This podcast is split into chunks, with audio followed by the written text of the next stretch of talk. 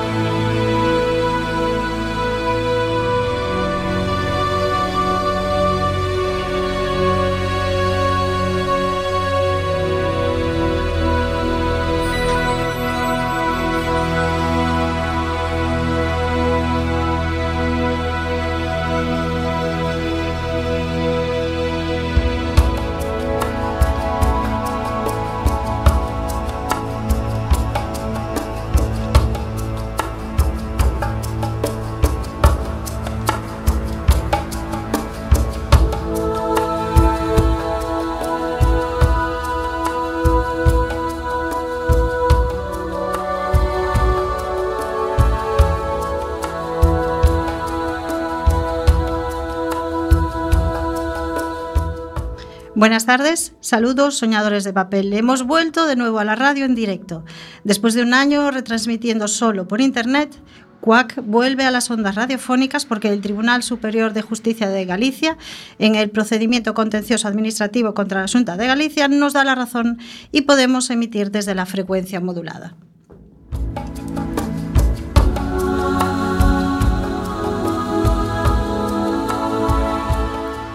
De vez en cuando la justicia funciona.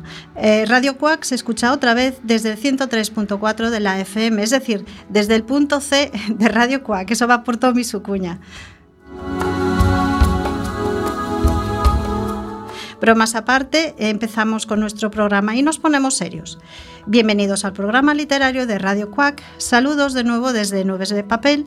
Os habla Toñi Quelle y al frente de los controles está el fantástico, el mejor técnico del mundo mundial. Hola Mario Lois.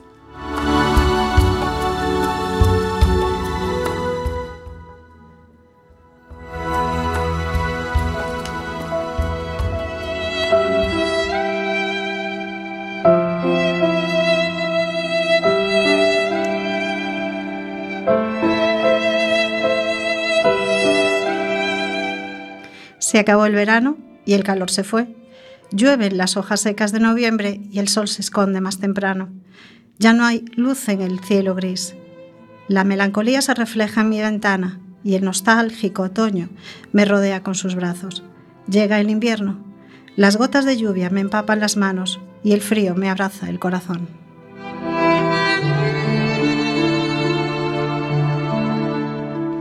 Hoy hablamos de la tristeza.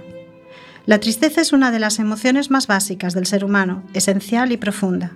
Hay remedios para hacer frente a la melancolía o para vivirla y hacerse su amiga, los libros. Hay libros que nos hacen llorar, olvidar y recordar. Podemos estar tristes porque nos falta el amor, la amistad o el, aprecio de alguien querido, aunque también nos produce tristeza el fracaso, las injusticias que a veces sufrimos. Nos podemos sentir solos por la ausencia de alguien amado pero también nos angustia la incomunicación con la familia o porque no nos integramos en esta sociedad que nos ha tocado vivir.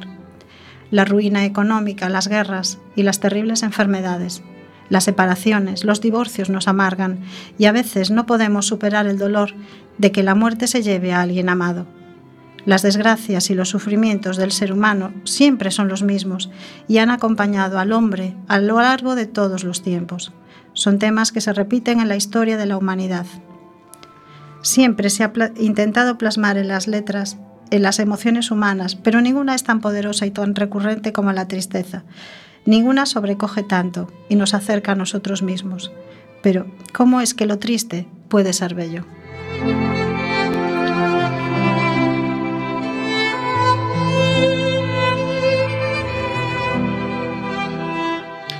La tristeza es hija de la nostalgia, prima de la pérdida y hermana de la pena. La melancolía es un sentimiento de permanente tristeza, profunda y sosegada, que no llega a ser dolor. No nos deja disfrutar de la vida. La melancolía es la protagonista de millones de relatos, poemas y novelas.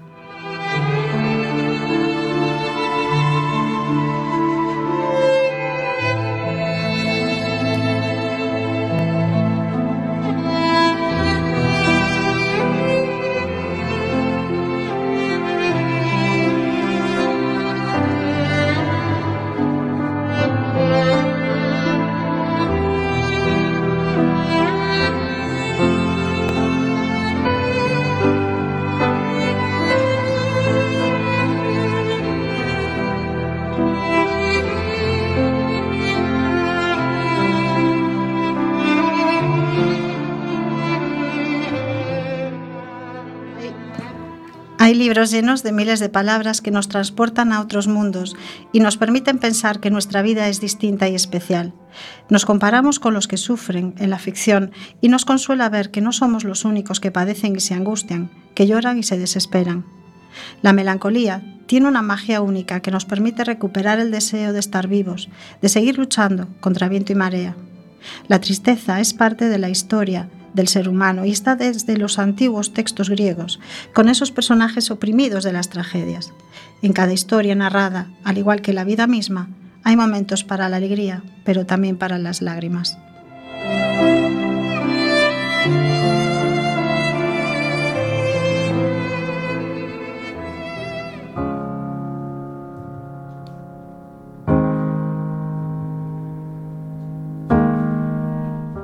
Como en el diario de Ana Frank, que es un libro que ya hemos mencionado en otros programas y con el que la mayoría de los lectores hemos llorado. Es el testimonio de una niña judía escribiendo en su diario durante la Segunda Guerra Mundial. Tiene que dejar su tranquila vida para ocultarse junto a su familia y evitar ser llevados a un campo de concentración. Y en su diario, al que llama Kitty, Ana escribe.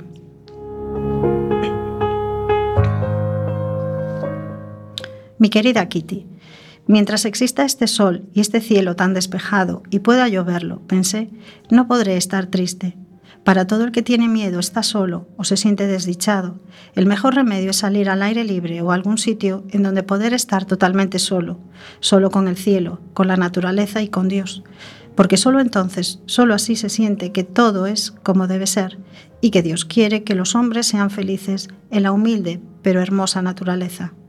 Mientras todo esto exista, y creo que existirá siempre, sé que toda pena tiene consuelo, a cualquier circunstancia que sea, y estoy convencida de que la naturaleza es capaz de paliar muchas cosas terribles, pese a todo el horror.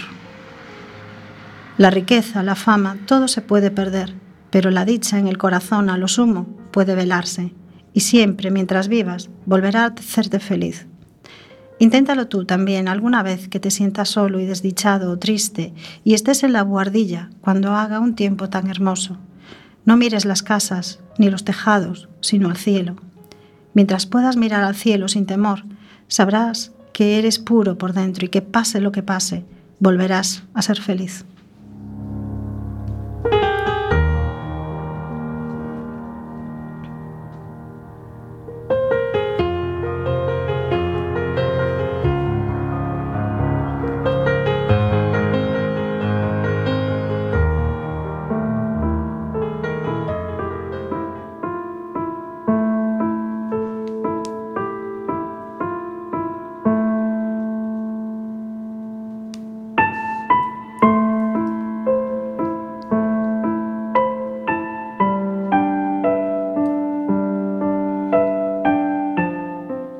Otra novela que habla sobre una historia muy triste es Raíces. En 1976, Alex Haley publicó Raíces, la saga de una familia estadounidense, una novela basada en sus orígenes, empezado por la historia de Kunta Kinte, que había sido secuestrado en Gambia en 1767 y transportado a América para ser vendido como esclavo. Haley dijo ser descendiente de Kunta Kinte y la investigación de la novela le llevó 10 años y un viaje a África. Fue a la aldea donde Kunta Kinte creció y donde escuchó contar su historia. Describió cómo un joven africano fue arrancado de su tierra y de su familia por cazadores de esclavos y lo enviaron a trabajar en una plantación donde es humillado y martirizado. Aprende a la fuerza un nuevo idioma y se casa con Belle, otra esclava con quien tendrá una hija, Kissy. Desde muy pequeña, la niña escucha una y otra vez la historia de su familia en África, porque Kunta no quiere que su hija olvide sus orígenes. Kisi será separada de sus padres, violada por su nuevo amo, y será madre de un mulato. Gracias a la insistencia y el amor de su padre, Kunta tuvo a su estirpe africana.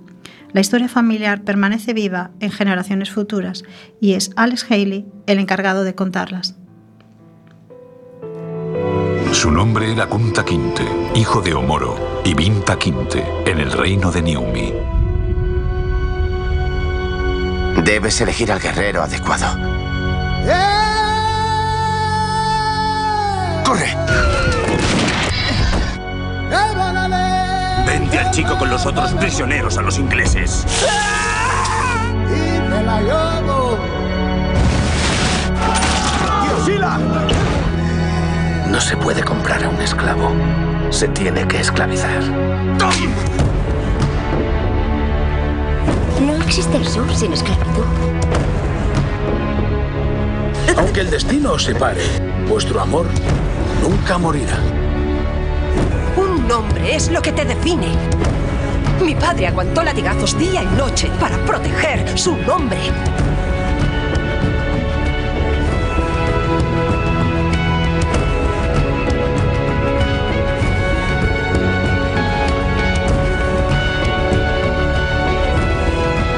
Estas son las consecuencias para ti y tu familia. ¡No! ¡Lo ha provocado usted! Lleváosla.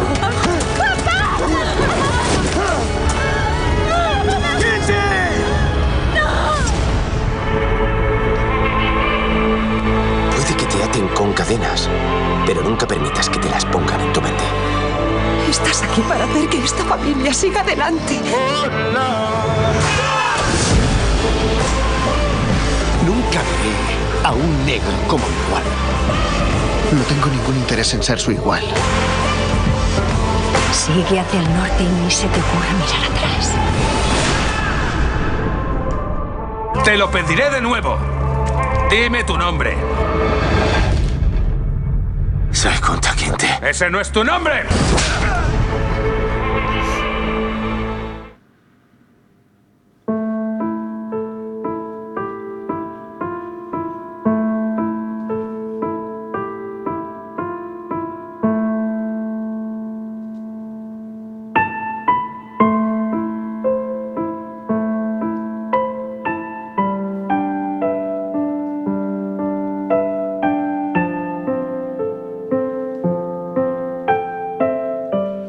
Este es un relato que hace pensar y valorar la libertad, de la que solo somos conscientes cuando nos falta. Y lo más terrible es que historias como esta sucedieron en realidad y siguen sucediendo hoy en día.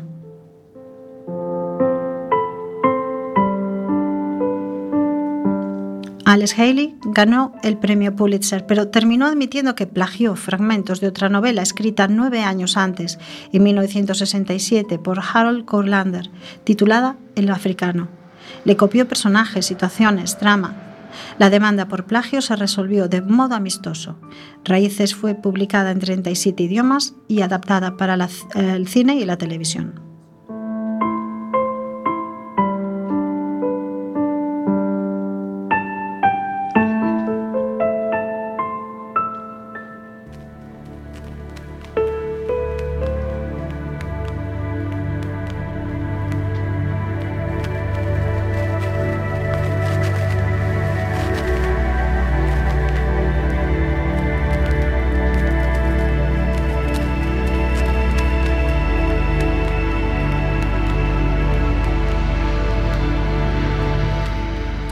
Triste también es Bajo la misma estrella de John Green, de la que se hizo también una película.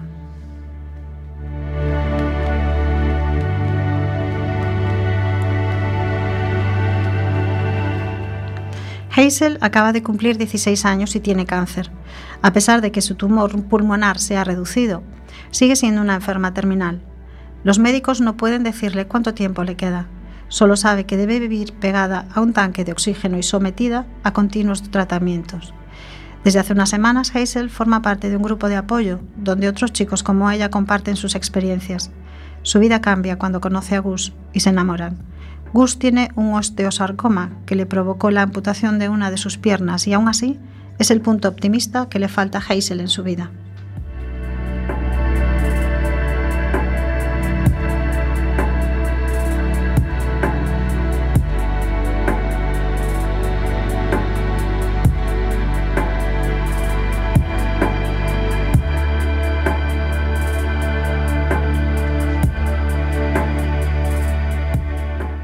Es una simple historia, pero es un drama que consigue transmitir mil sensaciones.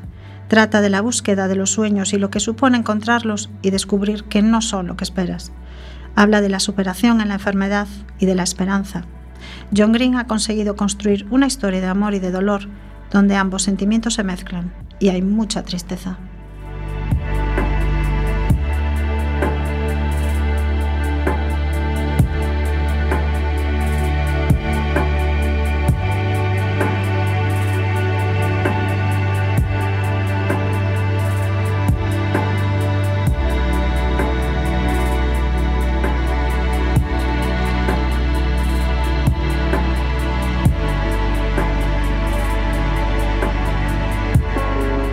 En este mundo tenemos la opción de elegir cómo contar una historia triste. Por un lado, podemos endulzarla, y nada es demasiado malo como para no poder arreglarse con una canción de Peter Gabriel. Esta es la versión que más me puede gustar. Pero simplemente no es la real. Esta es la realidad. Citas con médicos, reality shows y lo peor de todo, el grupo de apoyo.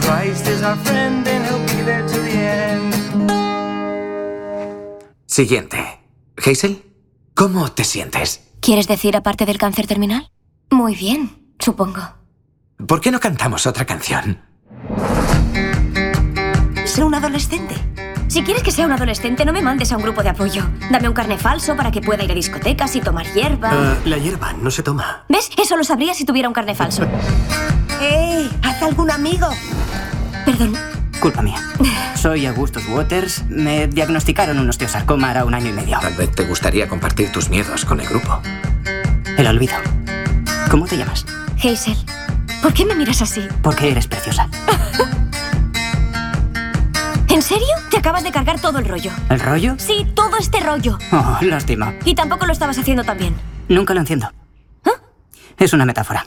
Te colocas el arma asesina entre los dientes, pero no le das el poder de matarte. Una metáfora. ¿Cuál es tu historia? Me lo diagnosticaron a los 13 años. No, la historia de tu cáncer no. Tu historia. Intereses, aficiones, fetiches extraños. Soy bastante normal. No estoy de acuerdo para nada. Gus habla de ti a todas horas. Solo somos amigos. Intentar mantener las distancias conmigo no va a cambiar mis sentimientos. Gus, soy una granada. Algún día explotaré y arrasaré con todo lo que me rodea. Y no quiero hacerte daño. No puedes elegir si van a hacerte daño en este mundo, pero sí elegir quién te lo hace. Estoy enamorado de ti, Hazel Grace. Y sé que el amor es un grito en el vacío y que el olvido es inevitable. Y que estoy enamorado de ti. Todos los esfuerzos por alejarme de ti fracasarán.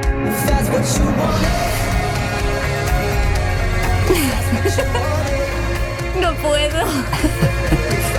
Somos un desastre. Eres preciosa. ¿Estás cabreada? Muy cabreada. Necesitas romper algo. Me enamoré de él igual que cuando te quedas dormido. Lentamente y luego rápidamente. Es una buena vida, Hazel Grace. ¿Vale? Vale.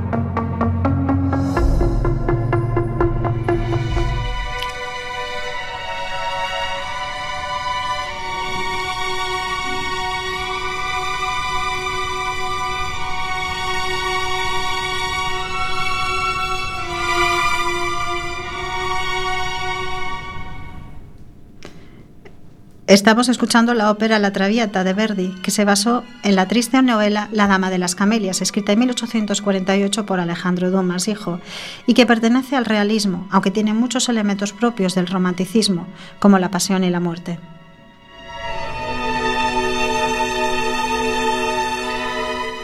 La novela está ambientada en París y se centra en el turbulento romance de la cortesana Margarita Gautier y un joven de la alta sociedad llamado Armando Duval. La idea de la que se habla durante toda la obra es indudablemente del amor. Cuando los protagonistas se conocen, se enamoran, a pesar de que ella es prostituta. Se van lejos de París, pero el padre de Armando intenta convencer a su hijo de que ella no le conviene. Como no consigue convencerla, habla con Margarita, haciéndole ver las diferencias entre los dos enamorados, tanto de clase social como moral. Margarita, por el bien de Armando, le abandona y regresa a París con el conde, uno de sus pretendientes, quien paga sus gastos a cambio de convertirla en su amante.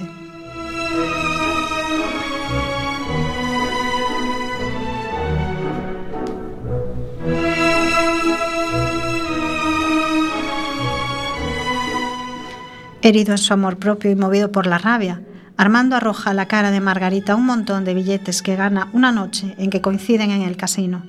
Ella no ha dejado de amarle y su actitud le duele profundamente. Empeora el crítico estado de salud en el que se encuentra.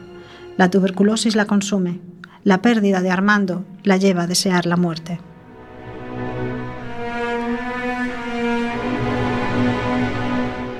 El ama de llaves de Margarita decide escribir una carta contándole la verdad a Armando. Cuando él llega está a punto de morir y entre lágrimas reconocen su amor y se lamentan de sus errores y los malentendidos por la falta de comunicación.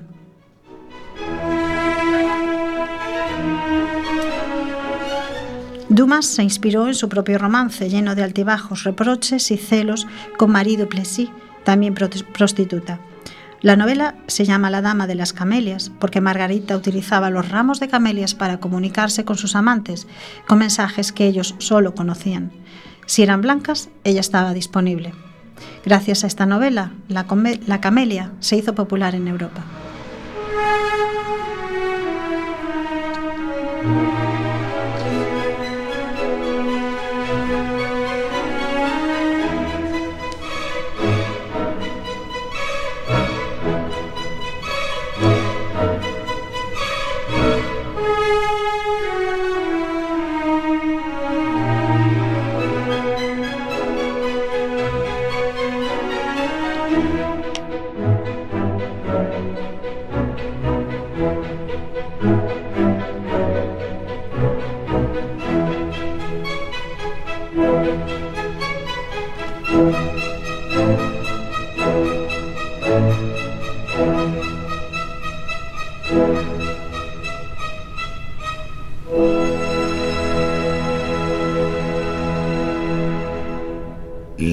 Princesa está triste. ¿Qué tendrá la princesa? Los suspiros se escapan de su boca de fresa, que ha perdido la risa, que ha perdido el color. La princesa está pálida en su silla de oro, está mudo el teclado de su clave sonoro, y en un vaso, olvidada, se desmaya una flor. El jardín puebla el triunfo de los pavos reales. Parlanchina, la dueña dice cosas banales y vestido de rojo piruetea el bufón. La princesa no ríe, la princesa no siente, la princesa persigue por el cielo de oriente la libélula vaga de una vaga ilusión. ¿Piensa acaso en el príncipe de Golconda o de China? ¿O en el que ha detenido su carroza argentina para ver de sus ojos la dulzura de luz? ¿O en el rey de las islas de las rosas fragantes? ¿O en el que es soberano de los claros diamantes? O en el dueño orgulloso de las perlas de Hormuz. Ay, la pobre princesa de la boca de rosa, quiere ser golondrina, quiere ser mariposa, tener alas ligeras bajo el cielo volar, ir al sol por la escalera luminosa de un rayo, saludar a los lirios con los versos de mayo o perderse en el viento sobre el trueno del mar. Ya no quiere el palacio, ni la rueca de plata, ni el halcón encantado, ni el bufón escarlata, ni los cisnes unánimes en el lago de azur, y están tristes las flores por la flor de la corte, los jazmines de oriente, los nelumbos del norte, de occidente las dalias y las rosas del sur. Pobrecita princesa de los ojos azules, está presa en sus oros, está presa en sus tules, en la jaula de mármol del palacio real, el palacio soberbio que vigila los guardas, que custodian cien negros con sus cien alabardas, un lebrel que no duerme y un dragón colosal. Oh, quien fuera Ipsipila que dejó la crisálida. La princesa está triste, la princesa está pálida. Oh visión adorada de oro, rosa y marfil, ¿quién volara a la tierra donde un príncipe existe? La princesa está pálida, la princesa está triste, más brillante que el alma, más hermoso que abril. Calla, calla, princesa, dice la hada madrina, en caballo, con alas, hacia acá se encamina, en el cinto la espada y en la mano el azor, el feliz caballero que te adora sin verte y que llega de lejos, vencedor de la muerte, a encenderte los labios con un beso de amor.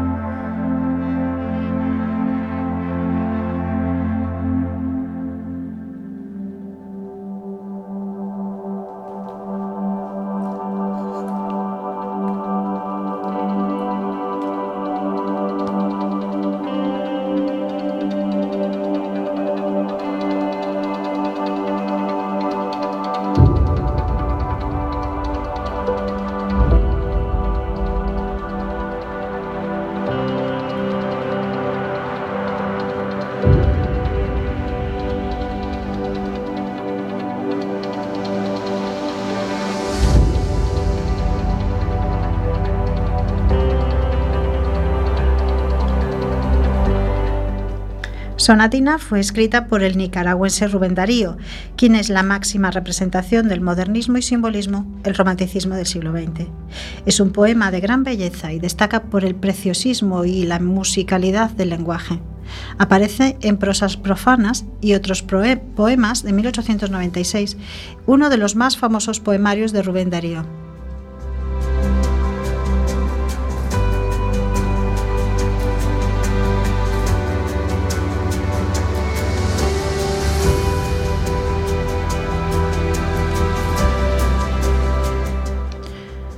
Sonatina habla de los anhelos de amor y libertad de una princesa encerrada en su palacio, presa en su jaula de oro, que sueña con otros mundos y que desea que un príncipe venga a rescatarla de la realidad que ella rechaza. Aborda uno de los temas predilectos del modernismo, el de la evasión, el escape de un mundo banal y triste que esclaviza los sueños y la libertad. Evoca ambientes exóticos propios de cuentas de hadas medievales.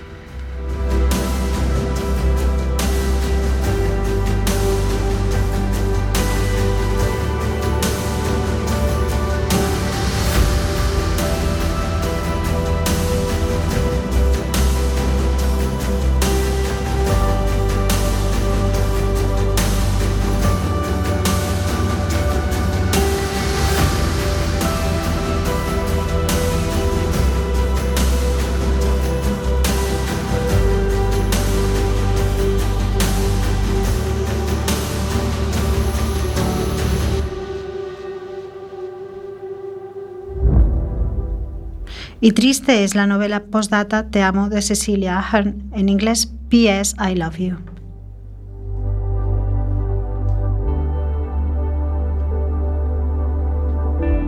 La historia se centra en, en, Holly y Jerry.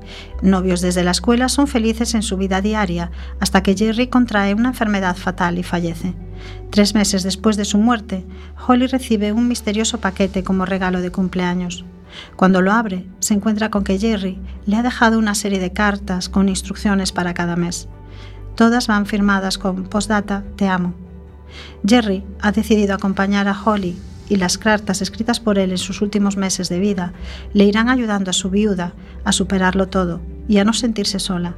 Así irá descubriendo cosas sobre ella misma, su familia y sus amigos.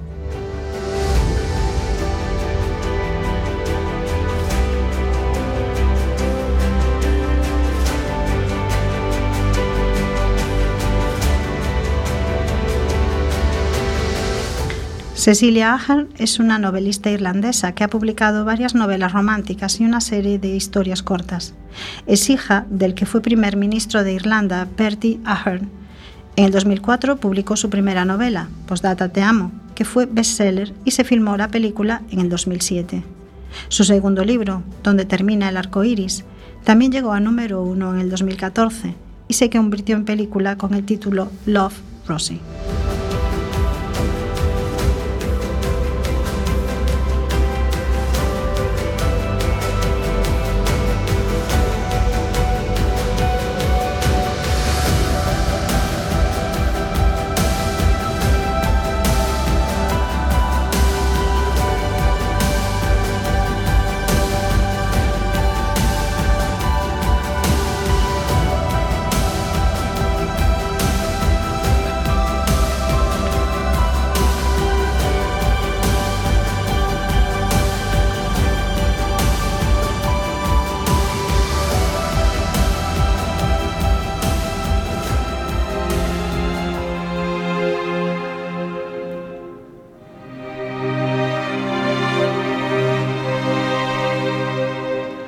También la tristeza es la protagonista de las obras de Fyodor Dostoyevsky, como en Noches Blancas, novela rusa llena de páginas bañadas de melancolía.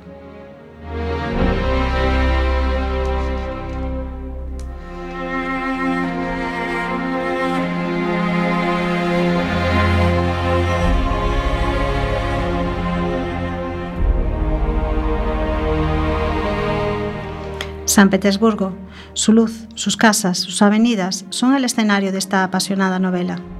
En una de esas noches blancas, un joven solitario e introvertido conoce a una muchacha en la orilla del canal. Tras el primer encuentro, la pareja de desconocidos se citará las tres noches siguientes, noches en las que Nastenka relatará su historia triste, en la que harán acto de presencia de forma sutil y envolvente las grandes pasiones que mueven al ser humano, el amor, la ilusión, la esperanza, el desamor y el desengaño.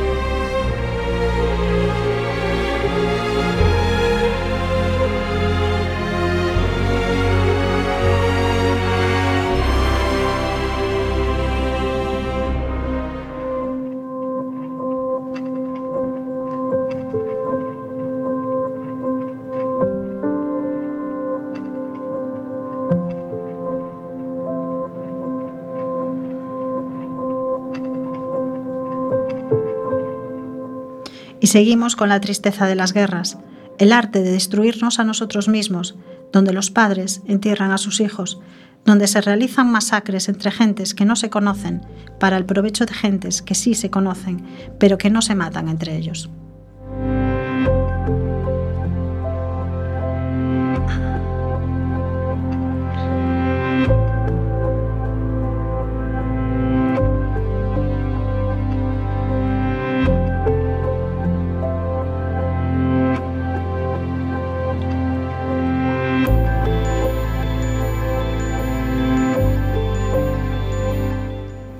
El niño con el pijama de rayas es la cuarta novela del, irlandés John Boyne, publicada en el año 2006.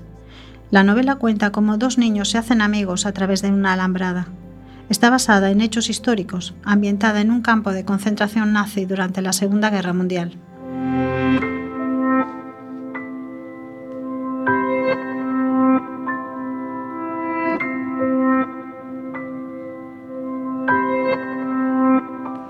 La historia se narra desde la perspectiva de un niño de 8 años, lo que le da a la novela un tono de inocencia. La familia de Bruno se traslada de Berlín a otro lugar porque su padre tendrá un nuevo trabajo. Vivirán en las instalaciones del campo de concentración nazi de Auschwitz, aunque el niño no lo sabe. A pesar de que están apartados de los prisioneros, con toda clase de comodidades, y aunque su vida es plácida, Bruno se aburre. El niño ve a lo lejos a personas en pequeñas viviendas, con pijamas a rayas, y cree que son trabajadores o labradores. El aburrimiento del niño le lleva a salir de casa para conocer el entorno, y es cuando al acercarse a la alambrada ve al otro lado a un niño de apariencia triste, con la cabeza rapada y vestido con ese curioso pijama a rayas. Este niño se llama Shmuel, es judío y vive en el campo de prisioneros.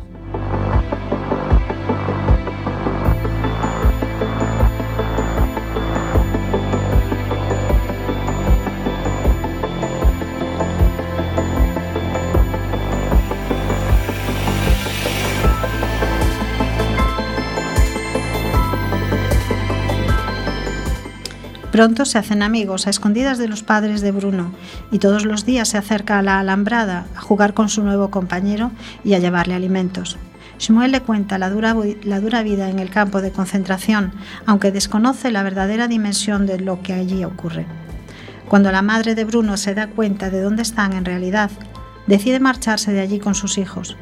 Bruno hace una última visita a Shmuel, que está preocupado porque no encuentra a sus padres, que han desaparecido. Bruno entonces quiere ayudarle a encontrarlos y atraviesa la alambrada cavando por debajo y se viste con uno de los pijamas de rayas para pasar desapercibido. Cuando los padres se dan cuenta de la ausencia de Bruno, le buscan desesperadamente.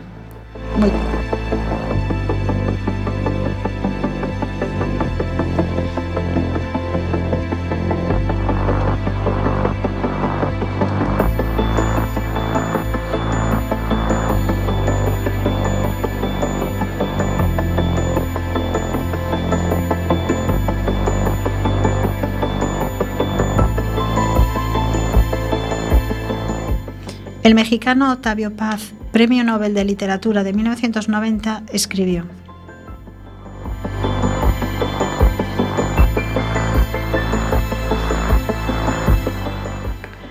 En llamas, en otoños incendiados, arde a veces mi corazón puro y solo. El viento lo despierta, toca su centro y lo suspende, en luz que sonríe para nadie. Cuánta belleza suelta. Busco unas manos, una presencia, un cuerpo, lo que rompe los muros y hace hacer, hace nacer las formas embriagadas. Un roce, un son, un giro, un ala apenas. Busco dentro de mí huesos, violines intocados, vértebras delicadas y sombrías, labios que sueñan labios, manos que sueñan pájaros, y algo que no, no, se sabe y dice nunca cae del cielo, de ti, mi Dios y mi adversario.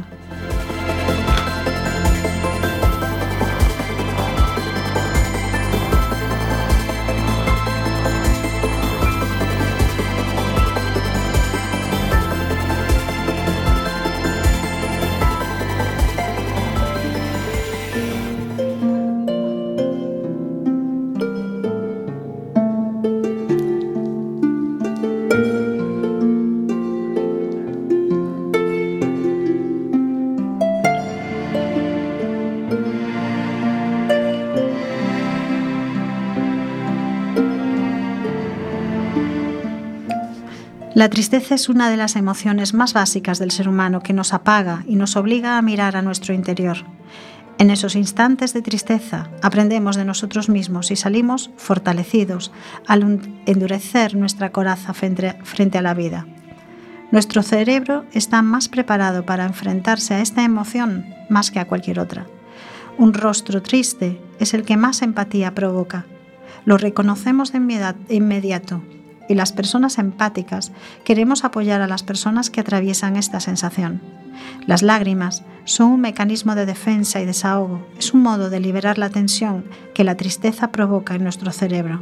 Y aún así, cuando nuestro estado de ánimo es negativo, somos más lúcidos y racionales cuando procesamos toda la información.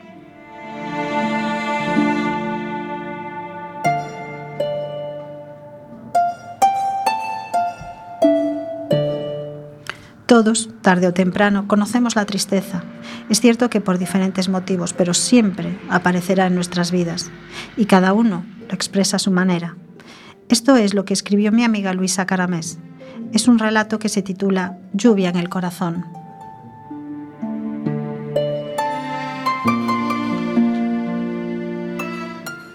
Estaba terminando de poner la mesa cuando las primeras gotas se deslizaron por el cristal de la ventana con un repiqueteo tímido, acompasado y apenas audible. concretamente, el suave ruido la sorprendió doblando las servilletas en abanico, colocándolas con delicadeza sobre los dos platos enfrentados en la mesa. Faltaban pocos minutos para su llegada. Nerviosa, pasó su mirada sobre el mantel, buscando inquieta un detalle que pudiera no ser del agrado de su marido. Los años de convivencia le habían convencido de la inutilidad de este gesto instintivo. Por más que se esforzara, por más empeño que pusiera, nunca conseguiría arrancarle una sonrisa de aprobación. Sin embargo, día tras día buscaba con afán su reconocimiento, esperaba leer en su mirada un atisbo de agradecimiento, ansiaba que sus palabras de amor acariciaran su corazón dolorido que sus labios susurraran un te quiero nacido del fondo mismo de su ser. Anhelaba recibir una muestra sincera y espontánea de profundo sentimiento.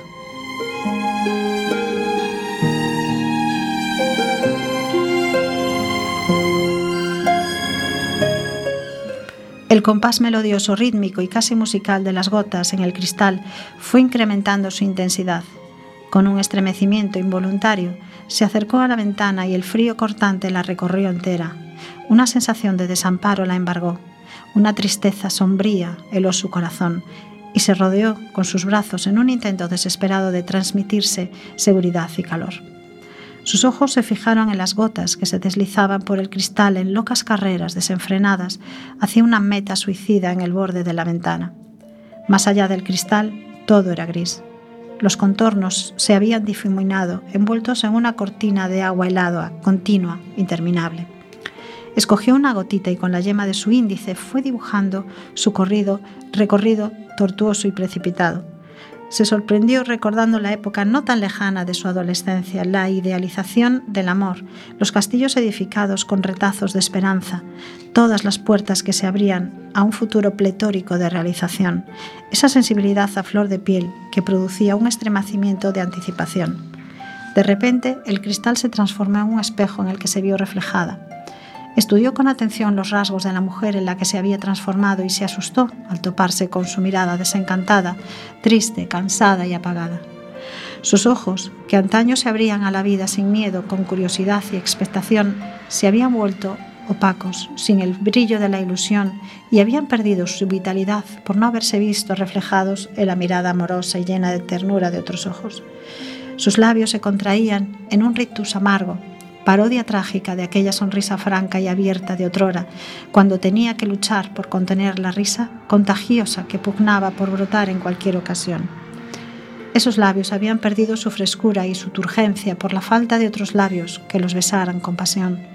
La expresión de su cara reflejaba todo el desencanto de quien lo entrega todo, volcando todo su ser y su esencia, y espera día tras día las migajas de un amor tibio, acomodado y sin color de quien pretende sembrar la felicidad en pequeñas semillas para que germinen en hermosas flores y no recoge más que espinas sin rosas, de quien anhela el calor ardiente del verano, del fuego que consume por dentro y no recibe más que pálidos rayos invernales, envueltos en nubes espesas de indiferencia, de quien poco a poco se resigna y se muere en silencio, envolviéndose en el letargo de un otoño prematuro, deslizándose sin revelarse en un invierno gélido que entumece los sentidos, olvidando sin remedio la esperanza de la primavera.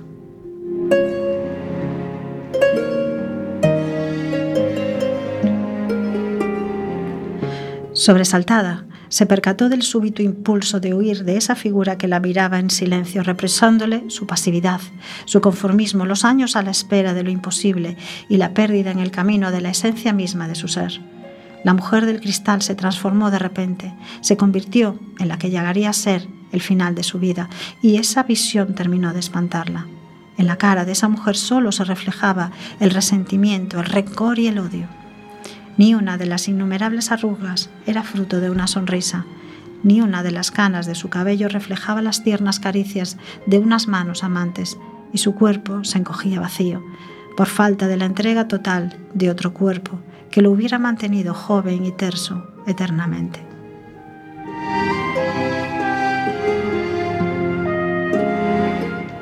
Huyó despavorida de esa visión de sí misma, tropezando a su paso con la silla que cayó al suelo con un ruido estrepitoso que no logró frenar su carrera hacia la puerta. Le abrió de par en par y una bocanada de aire frío la traspasó, pero no le importó, siguió corriendo, alejándose desesperada. Las gotas de lluvia empaparon su rostro y se confundieron con las lágrimas que brotaban incontenibles. Corrió hasta caer rendida, se tumbó en la hierba mojada, saboreando el olor a tierra sedienta, y dejó que la lluvia se llevara toda su amargura. De lo más profundo de su ser surgió una palabra que brotó incontenible en un grito que sobresaltó al aire, sorprendiendo a los pájaros en su vuelo y quebrando el silencio plácido de una tarde de lluvia. Una palabra cargada de esperanza, un deseo profundo de cambio, una nueva ilusión que actuó como un bálsamo para su corazón, dolorido, rompiendo mil cadenas invisibles que se enredaban como telas de araña, sutiles, que atrapaban su voluntad, sumiéndola en una cobardía tras la que se escudaba. Con una sola palabra descubrió toda la fuerza indomable que residía en ella, agazapada y silenciada tras años de soledad compartida.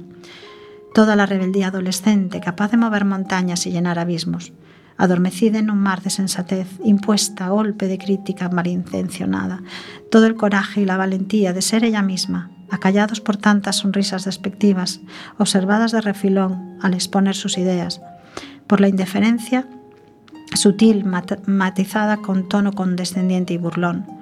Una palabra sencilla, pocas letras, poca sonoridad, cuyo significado resplandeció ante sus ojos, como escrito en letras de fuego, aire puro, mar abierto, alas desplegadas, horizontes infinitos, pero sobre todo y ante todo, la sensación de poder ser ella misma sin disimular nunca más, sin sentirse ahogada, falta de respiración como un pez boqueando fuera del agua. Esa palabra la gritó al viento, a la lluvia, a los pájaros que planeaban gritando sorprendidos, y a sí misma. Gritó, libertad.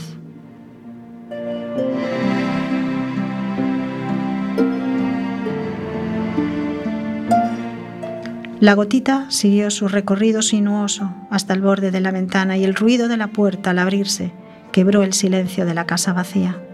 Ella separó el dedo del cristal y se volvió serena hacia él. Le saludó con una sonrisa y él, como siempre, le respondió con un gruñido indiferente. Por vez primera, a ella eso no le dolió, solo se compadeció de él. Había dado el primer paso hacia su libertad.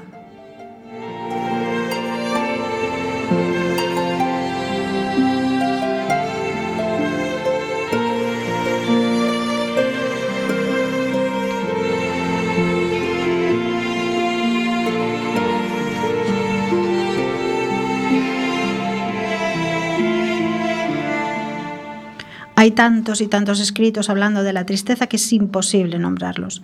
Desde el melancólico Don Quijote y su locura, García Márquez con su novela El coronel no tiene quien le escriba, breve y triste historia de la soledad, del olvido, de la desesperanza, Las uvas de la ira de John Steinbeck, El viejo y el mar de Hemingway. Incluso los cuentos de Oscar Wilde, El príncipe egoísta, El ruiseñor y la rosa hablan de la soledad, de la tristeza. También Víctor Hugo escribió tristes historias como Los Miserables o Los Hermanos Karamazov.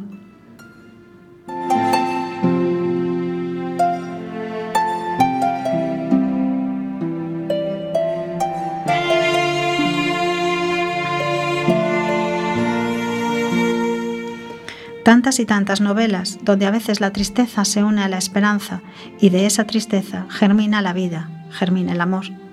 La sonrisa etrusca, escrita por José Luis San Pedro, libro primoroso, triste y bello, lleno de vida, de sueños, de esperanzas. Pero también hablan de la tristeza en la Casa de los Espíritus de Isabel Allende, Allende Marianela de Benito Pérez Galdós, Brokeback Mountain de Proux, Fausto de Goethe, La Carmen de Merimé, El Conde de Montecristo, Cumbres burrascosas, Tomates verdes fritos o como agua para chocolate, que también se hizo una película. El fantasma de la ópera de Gaston Leroux, La ladrona de libros de Marcos Susac, Los puentes de Madison de Robert James Wallace, Hamlet de Shakespeare,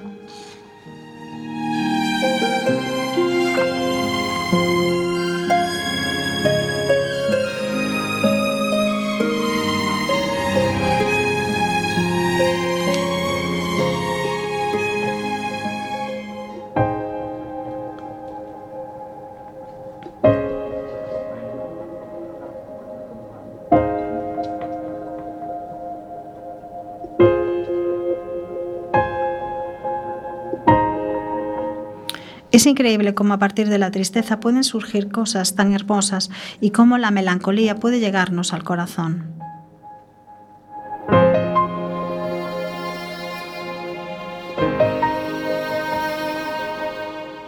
Incluso yo, hace ya mucho tiempo, también escribí sobre la tristeza y el desengaño. Este pequeño relato se titula Ya no. Espero que os guste.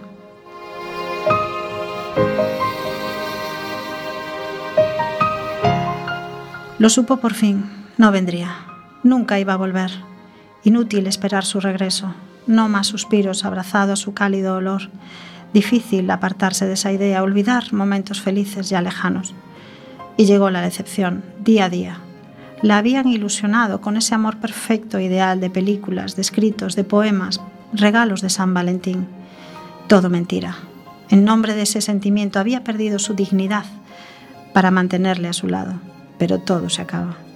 Ilusiones desvaídos que nunca cumplió, esperanzas imprecisas e inexistentes que jamás serán posibles. Harta de sus mentiras, cansada de la falsedad, se esfuman las palabras yermas y el vacío amargo se adueña de su alma. Efímera idea, fugacidad, ficción, negocio. El amor no hace que las noches cambien, siguen siendo largas y frías. No nos hace ser mejores, puede sacar lo peor de nosotros mismos Nada ganamos al tenerlo y lo perdemos todo si desaparece. Nunca más me arriesgaré por algo etéreo, inexistente. No está en su mirada ni sus besos, ni en sus caricias. No rondará más mis pensamientos. No habrá suspiros al ver su sonrisa. Mi corazón no volará en su presencia. Ya no. El amor ya no existe. ya no.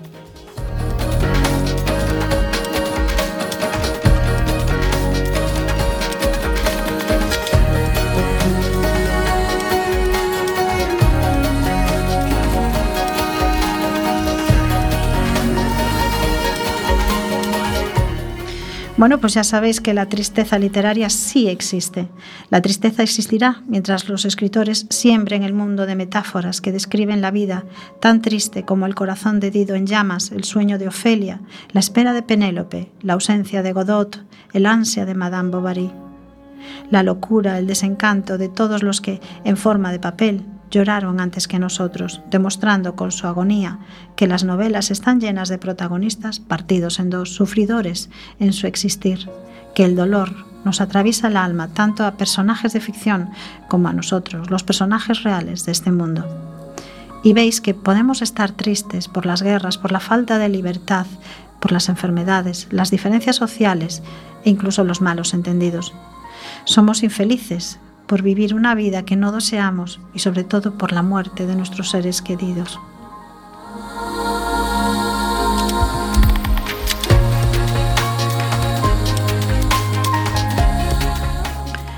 Y no está de más conocer las tristezas ajenas. Nos pueden servir para ser conscientes de esas pequeñas alegrías fugaces que no retenemos en nuestra memoria. Solemos recordar lo negativo, las preocupaciones. La mejor forma de mejorar es aceptar la situación, asumir la tristeza si es necesario llorar y desahogarnos. No aislarlo, sino como decía Ana Frank, salir a respirar aire puro y ver el sol o las nubes, pasear, ver el mar, el bosque, la ciudad, hablar con alguien en quien confiemos, compartir momentos para evitar pensar en nuestros problemas, ocuparnos en pequeñas cosas que llenan nuestro día a día, pensar en el hoy y en el ahora, Puede que el día esté nublado, que esté lloviendo, que amenece tormenta y que haga frío. Pero es el momento de buscar nuevos objetivos, de emprender nuevos proyectos. La ilusión se enciende cada día a través de pequeñas ideas que nos pueden llevar a grandes posibilidades.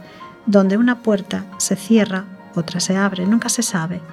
En la vida hay cambios continuos y tenemos que dejar a un lado el pasado para mirar hacia el futuro. Cualquier cambio hoy puede ser un puente nuevo construido hacia la felicidad del mañana vale la pena intentarlo y tener esperanza porque antes o después nos ocurren cosas agradables, aunque dentro del dolor y de la enfermedad, de la ausencia y de las injusticias. Y siempre valoramos, deberíamos valorar los momentos positivos de nuestra vida, que son muchos, aunque no nos demos cuenta. Nos iría muchísimo mejor.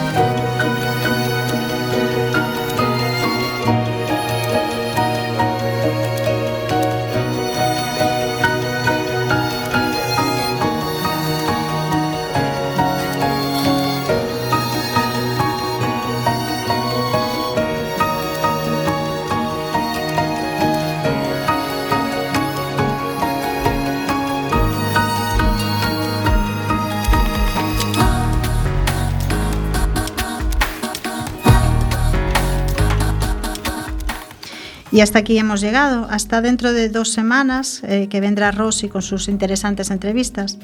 Espero que os haya gustado mi selección de historias tristes en este programa. Gracias a Mario y Adrián, que vino hoy. y gracias a vosotros por estar ahí. Hasta pronto, soñadores de papel.